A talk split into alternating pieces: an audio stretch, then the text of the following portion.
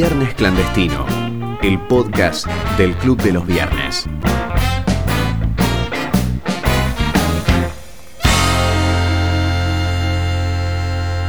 Bienvenidos a todos a una nueva edición de Viernes Clandestino, el programa de Club de los Viernes. Estoy aquí con el Club de los Viernes Entre Ríos. Y en este caso con un invitado especial que es eh, Agus Romos, que nos está visitando el día de hoy. Hola Agus, ¿cómo te va? ¿Qué hace, Sale? ¿Todo bien, querido? Hola, muchacho del Club de los Viernes, todo tranquilo. Estoy en un cumpleaños, pero me alejé un rato para, para compartir acá el podcast. Me trajo un, un trago acá para acompañar y hablar con ustedes un rato. Excelente, Agus. ¿Te parece que empecemos con el Top Barrani de la semana? Dale, pasa. Este es el Top Barrani de Viernes Clandestino. Puesto número 5. En el puesto número 5 tenemos a Bronny James, el hijo de LeBron James, que no se presentó al evento de Warzone de Call of Duty con su equipo Face Clan. Eh, fue castigado por LeBron eh, por un incidente de un video que tuvo fumando mota. El Le- Lebron es bastante, por lo que tengo entendido, es bastante como, como zurdito. Yo pensé que no iba a tener problema con eso. Claro, O claro, sea, claro. Bueno, la.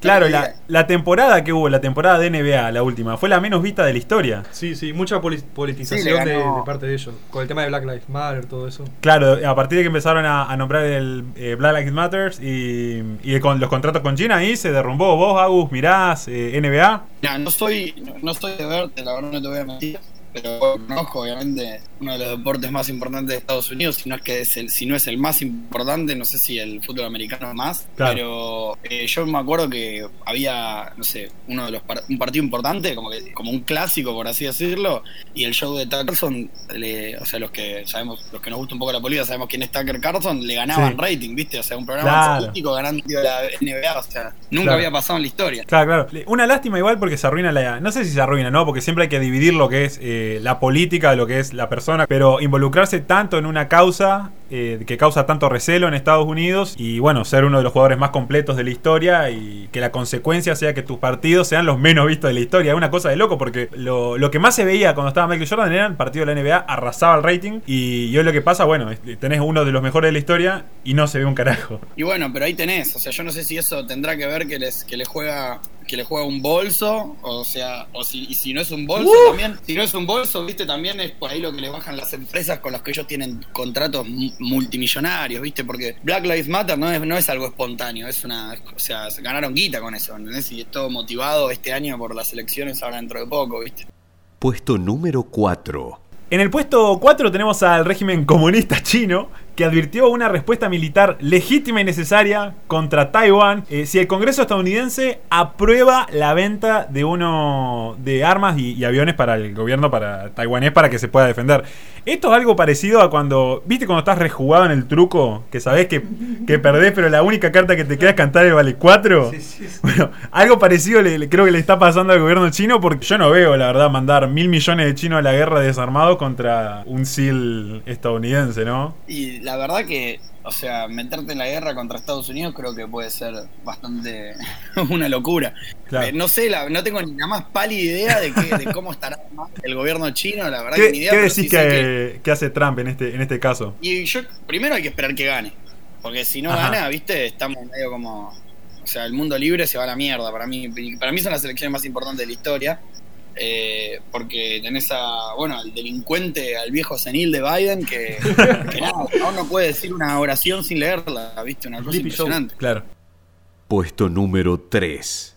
En el puesto número 3 tenemos una serie de mails eh, que se publicó en el New York Post que revelaron un complejo entramado de corrupción entre el ex vicepresidente y actual candidato Joe Biden y su hijo Hunter, una empresa, ucrania- una empresa ucraniana y si algo faltaba era el Partido Comunista Chino de nuevo. O sea, un entramado entre esos cuatro donde, ¿saben? sabe- ¿Quieren saber de dónde salió este, este chusmerío? Hunter eh, había dejado una computadora para arreglar y por contrato la computadora tenía que, o sea, después de los 90 días era propiedad de la empresa. ¿Viste? Es como cuando perdés un nene en la pileta y después de cierto tiempo ya es, de- ya es del club. Eh, La cuestión es que Hunter estaba tan quemado que se olvidó de retirar la Claro, computadora. claro, claro. Se olvidó de retirar la. O sea, el hijo de un vicepresidente que El tiene hijo causa es de corrupción, es igual que el padre. que en tiene definitiva. videos íntimos, videos íntimos de Hunter, se olvidó de, de buscar la computadora. Entonces pasó a ser propiedad de la empresa. un par de líneas menos para Hunter que estaba duro. No.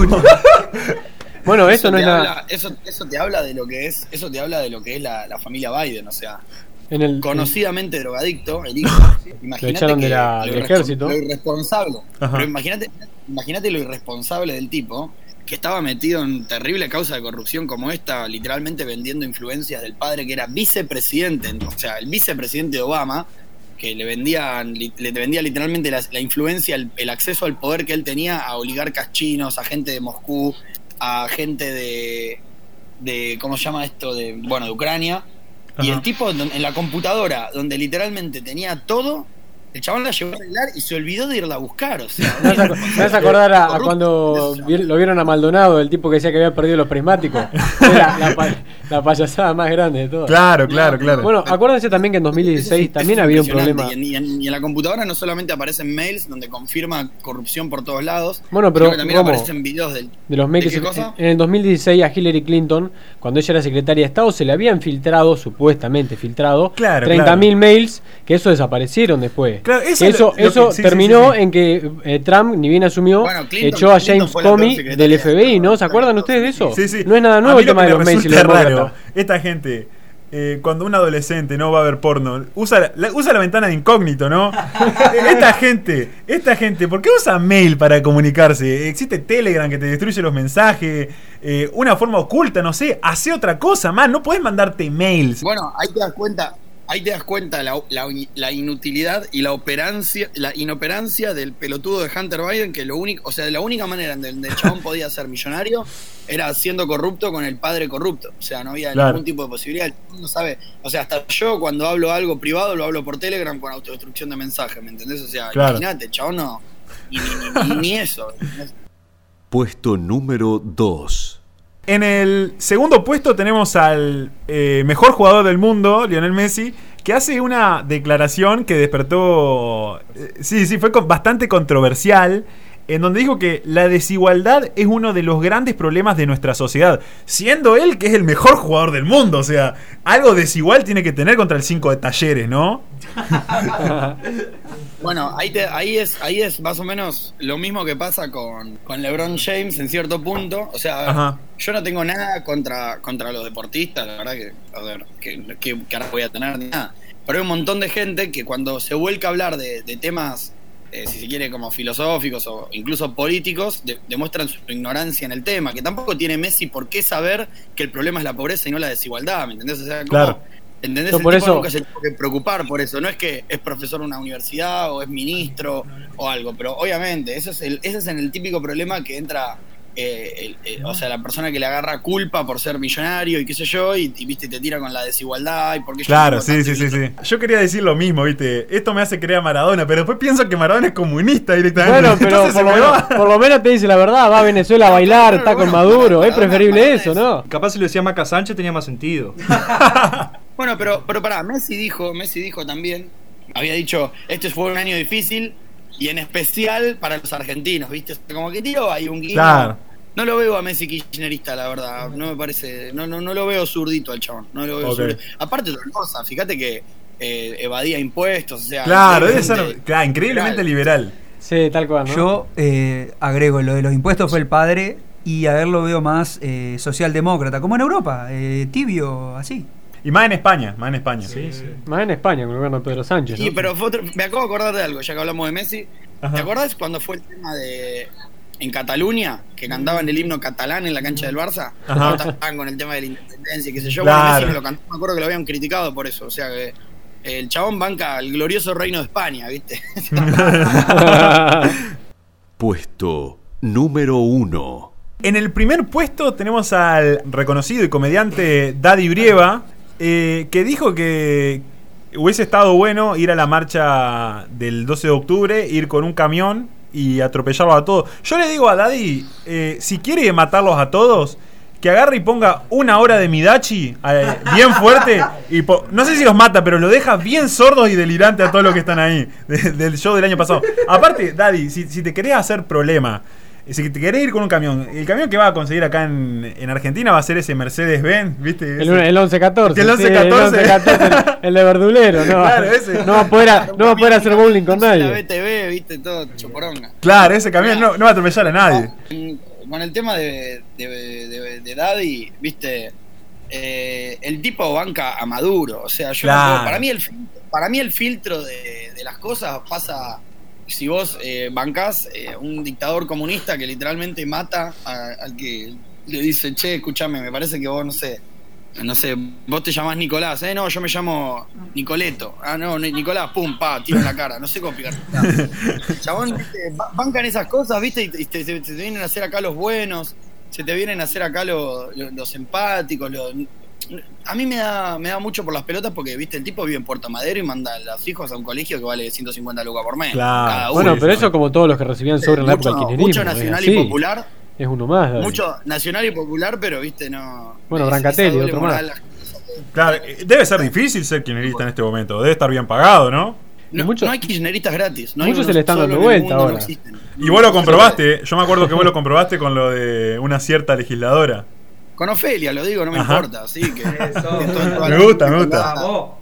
Tiene toda, la, tiene toda la familia entongada desde siempre y quieren venderla como que ella es la outsider que llegó a la política. Como, sí, o sea, los que nos metemos un poco en política sabemos que vos no llegás a, a estar en una lista gratis. Claro. El, el puesto en la lista. A ver, si te ponen cuarta en la lista de, de Giscaba, eh, lo- pagaste el puesto, amigo. Mm, o sea, sí, sí, sí. el- todos sabemos acá que para estar en una lista que tengas chance de entrar tenés que garpar. ¿Y que lo pagó Felia con qué? ¿Con qué? Con lo que vendía de los sanguchitos cuando tomaban en el colegio, ¿no?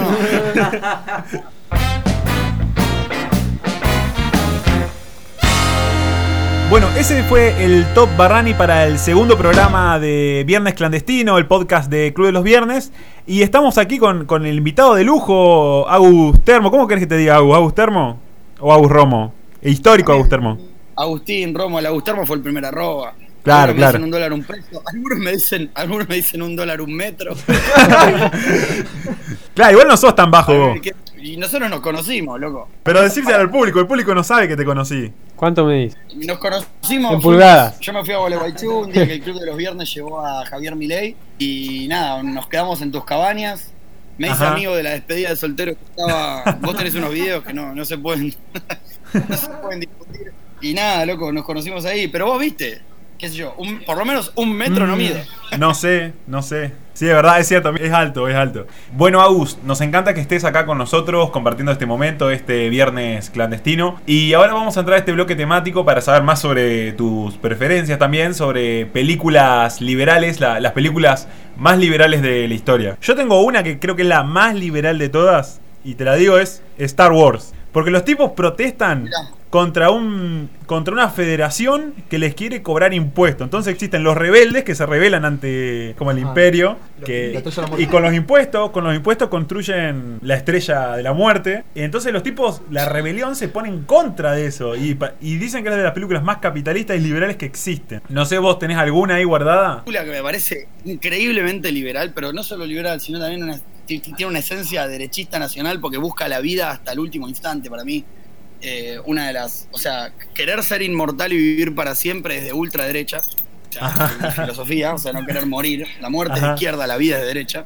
Ajá. Eh, Hay una película que se llama eh, Dallas, no me acuerdo, que actúa Matthew McConaughey, que el chabón actúa que tiene cáncer. Y literalmente la película se trata de cómo, de cómo el loco pelea contra la. Eh, no le aprueban los medicamentos que él descubre que son efectivos para el cáncer y lucha contra todo lo, el, para, contra el SIDA, digo, y lucha contra todos los lobbies de la, de la farmacéutica yankees eh, para, para poder tipo, o sea, él sin ser médico ni nada, le empieza a recetar a un montón de enfermos de SIDA medicamentos Ajá. que le hacen mucho mejor de los que recetan el- los médicos eh, del Estado, de las clínicas privadas, que están todos financiados por, por, la, por los lobbies farmacéuticos para, para Claro. hacerse ricos ellos.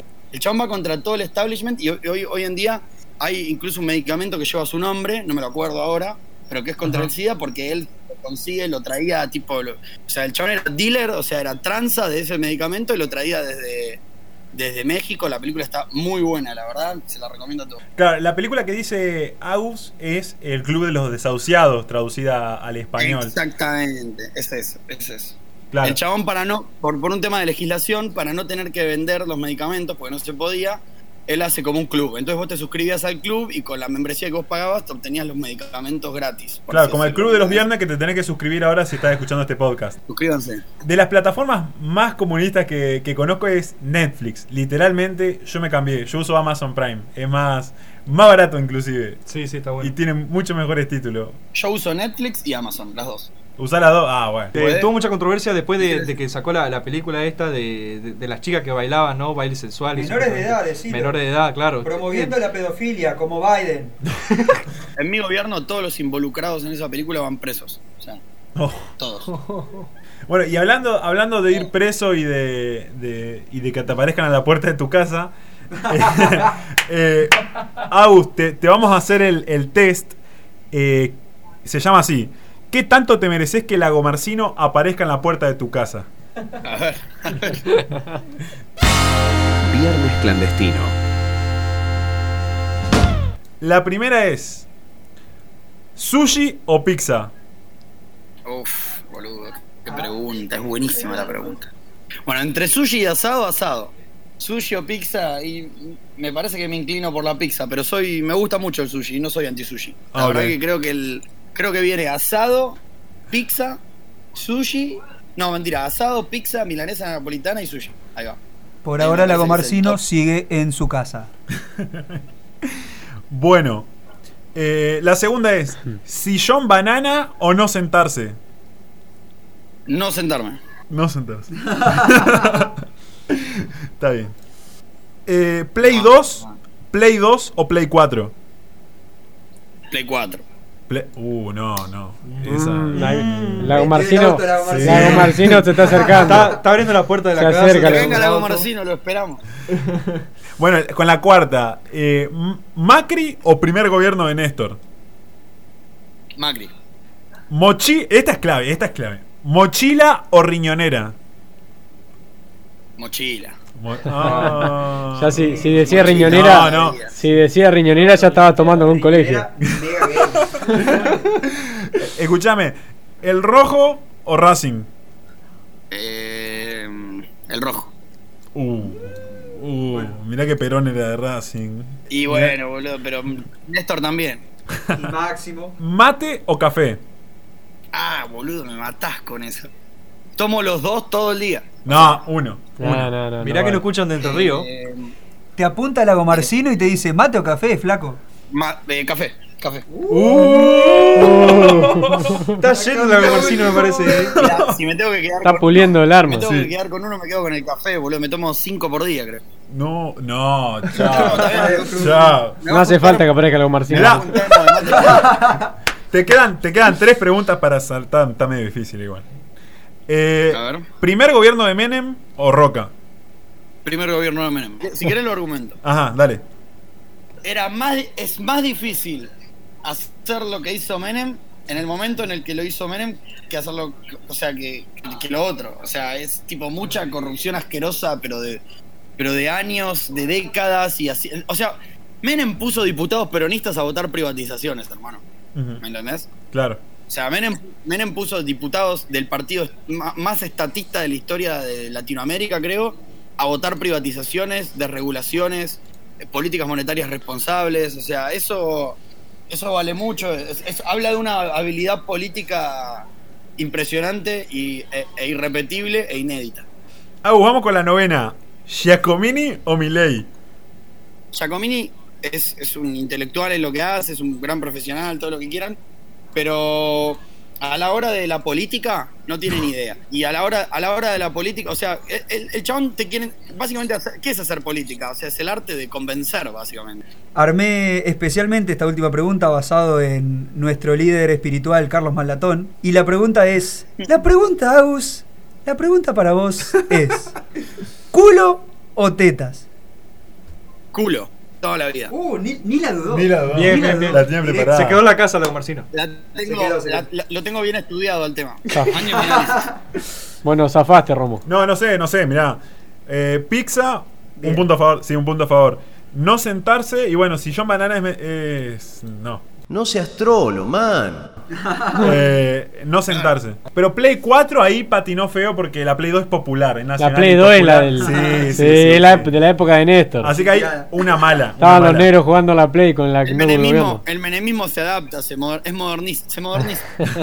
Te salían 15 pesos los juegos, boludo, ¿qué más querés? Eh, eligió Macri, eso ya lo a Marcino no le gusta. Ni, Nisman votaba a Macri, así que para nada.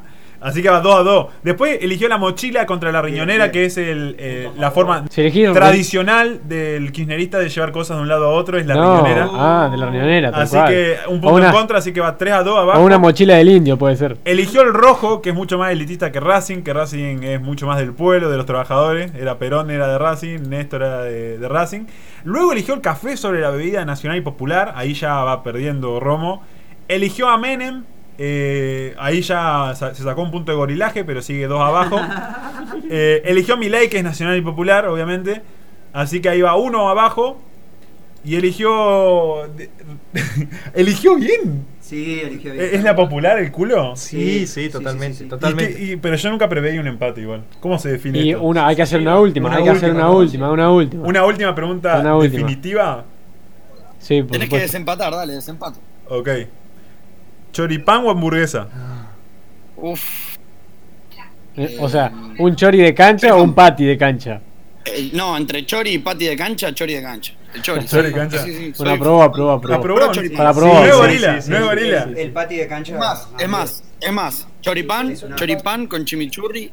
ch- Choripán con chimichurri. O sea, se le pone. Al choripán se le pone chimichurri, sí o sí. Sí, sí, sí. Pero viste cuando el chimichurri está rojo, que vos sabés que este, Está esta todo la va a picantear. ¿Vos, vos sos de eso o no? Mira, yo agarro el potecito del chimichurri de la cancha y le pongo, no me importa, ni lo veo. Contra todo lo que diga bromatología. Bromatología es increíblemente comunista. Ahora pasamos al top. ¿Qué boludos son los comunistas? Este es el top. ¡Qué boludos son los comunistas! Puesto número 3. En el tercer puesto encontramos al ministro de Salud, que, no, que tan saludable no es, eh, por, por decir, va a bajar la curva el 7 de julio, ¿no? Y, y hoy estamos acá, ¿no? Con la curva más alta de, de todo el mundo, ¿no, Agus? Mira, y ahí te habla de, de- o sea, si, si arrancamos así con qué boludos son los comunistas, eh, fíjate que cuál fue uno de los grandes lemas en cuestiones de salud antes de la pandemia, cuando apenas asumió este gobierno. Salud del ministerio. Salud del ministerio, del sí, sí, ministerio. sí, sí. Salud, hicimos Ministerio de Salud, ¿viste? Com- Como, si aumentar el presupuesto para llenar de ñoquis militantes y chorear por todos lados fuera bueno para la salud. O sea, ¿quién puede pensar que que haya eh, 500, 600 personas más ganando 300 lucas por mes cada uno, de subdirector, director, subgerente, sub no sé qué, poronga, el poronga en el poronga, todos ganando una fortuna? ¿Cómo eso puede hacer bien a la salud de alguien, viste? Y bueno, a ver, cuando vos tenés situaciones extremas, Ajá. como lo es una pandemia, eh, te demuestra que, a ver, Claro, claro, salen a flote, todo- todos los problemas esos sale salen a flote que flote. sos un inútil. Sí, claro, sí, sí. ahí sale a flote que te llenaste el coso de inútiles. Entonces, vos fijate, tenemos la cuarentena más larga del mundo, somos uno de los países con más casos del mundo, somos el país con la tasa de positividad más alta del mundo, somos el país con más muertes, uno de los países con más muertes por millón de habitantes del mundo, somos Ajá. el país que menos te pega por millón de habitantes del mundo. O sea que en definitiva llenaron el. eh, Sí, hicieron salud ministerio, todo, pero lo llenaron de inútiles. O sea, sí.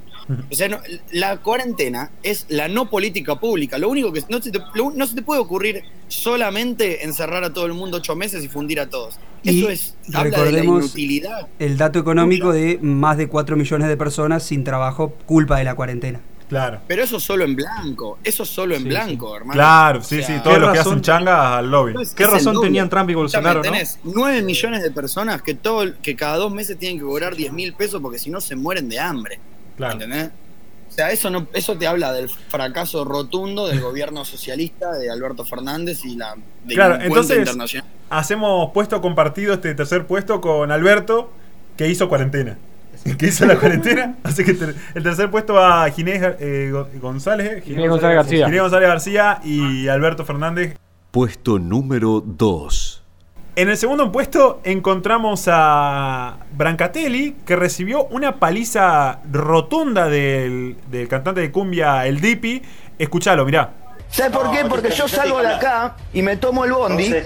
Me tomo el bondi y me voy y me voy saludando con todo el mundo. Vos tenés que venir en tu camioneta Sí. y encerrarte en el country porque a vos Sí. no te quiere nadie. Es falso, Vos sos un sorete de persona. No, no, bueno, bueno, bueno. No, no, no, no, bueno. Eh, lo que todos le quieren decir a Brancatelli eh, fue increíble. A costa de que lo, lo vayan a echar del programa. escuché. No solo, no solo en, Cron- en, en Intratable, sino también fue a Crónica y a un kinerista le dijo en la cara, vos sos, vos sos un pelotudo. O sea, básicamente el Dipi, el Dipi dice lo que todos queremos decir, pero lo dice a la tele y se lo dice a la cara al- Claro. a los pelotudos. Y les justamente. duele, les duele porque Claro. justamente eh, el preconcepto es que él sea kirchnerista, sea peronista, lo encasillen ahí, ¿no, Agus? Mira, lo que les molesta del Dipi es que es un tipo que nació con una mano atrás y una adelante.